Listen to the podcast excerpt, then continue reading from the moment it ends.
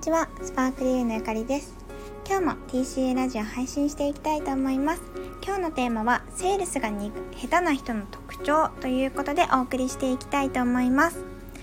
私はですねもともとあの新卒で経営コンサルタントとして入社をしてその当時は営業とかやったことがなかったんですよね。ただ学生の時にアルバイトで化粧品とかアパレルを結構売っていたっていう経験があってで経営コンサルタントの時になんかあまりこうお客様からお金を直接取るようなお仕事ってしたことがなくってもっとなんかそういうことやりたいなっていうふうに思って転職をしたっていう背景もありました。で転職してから、まあ、大体その当時は3000人ぐらいの規模の会社だったんですけれども全社でトップレベルのあの販売をあの売り上げの実績を作ったりっていうことをやってきたのでその経験からセールスが結構得意だなっていうふうに言われることも増えましたし自分の自覚もできてきたんですよね。で人のセールスの話人がセールスしていることを聞く機会も増えていてあの、まあ、それは部下だったりとかあの TCA の生徒さんだったりとかなんですけれどもそのセールスを聞いてるとあすっごい下手だなって 思うことがたまにあるんですよね。でたまにというか多くの人が最初大体このパターンに陥ってるなっていうのがわかるんですよ。なのでその下手な人の特徴を今日はご紹介していきたいなというふうに思います。あの短い時間なので1個の特徴になるんですけれどもまずかなりの確率でこう何か売れないなって悩んでいる方セールスしてるけど売れない営業かけてるけど売れない、まあ、あのライティングで物を売ってるんだけど売れないっていうのは大体このパターンにほぼもう9割って言っていいぐらい当てはまってると思います。でそれは何かっていうと自分の話したいことだけ話してるっていうことなんですね。で最近はセールスを勉強している方もあの高額な商品を売っている個人事業主の方とかだったら増えてるなと感じます。勉強してるのがわかるので、あの、セールスの型を覚えてきたなっていうセールスをしている方がすごく多いんですよ。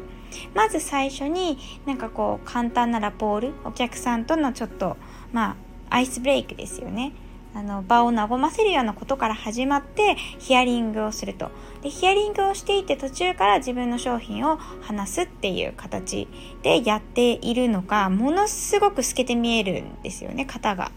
で、まあ、その型自体は別に悪くはないですし最初は型を覚えてそれをこう自分のものにするところから始めてもいいと思いますがなんかそれってただのテクニックでしかなくて根本的にセールスっていうのは人の話を聞くものなんですよね。なのに人の話を聞いている段階からもうすでに自分は最後何て言おうかなとかこのヒアリングした内容から自分の商品にどうつなげようかなっていうのを考えてしまっている人がものすごく多いんですよね。でこれは会社員でセールスを実際にやっている人とかだったらあんまり当てはまらない、まあ、あのやっているというかやって修行してなんか売り上げある程度立てている方だったらこのなんか失敗はもう乗り越えているかなと思うんですけれどもセールスをやり始めたばっかりの方とかは本当にこのなんか思考にはまるケースが多いですね。なのでそのやり方でやっているとお客さんの心に何も響かない商品説明になってるんですよ。なぜならヒアリングしてる時から結構上の空に、まあ、自覚はないと思うんですけど上の空になってしまっていてヒアリングした内容と全く関係のないセールスポイントをダラダラ喋ったりとかしてしまっているからなんですよね。でなんか私は結構セールスが好きだったりするんですけどなんか本格的に学んだりとかした経験は実はなくてあのどちらかというとセールスが得意になった後に人に教えるようになったので教え方を学んだみたいなところが大きいんですよね。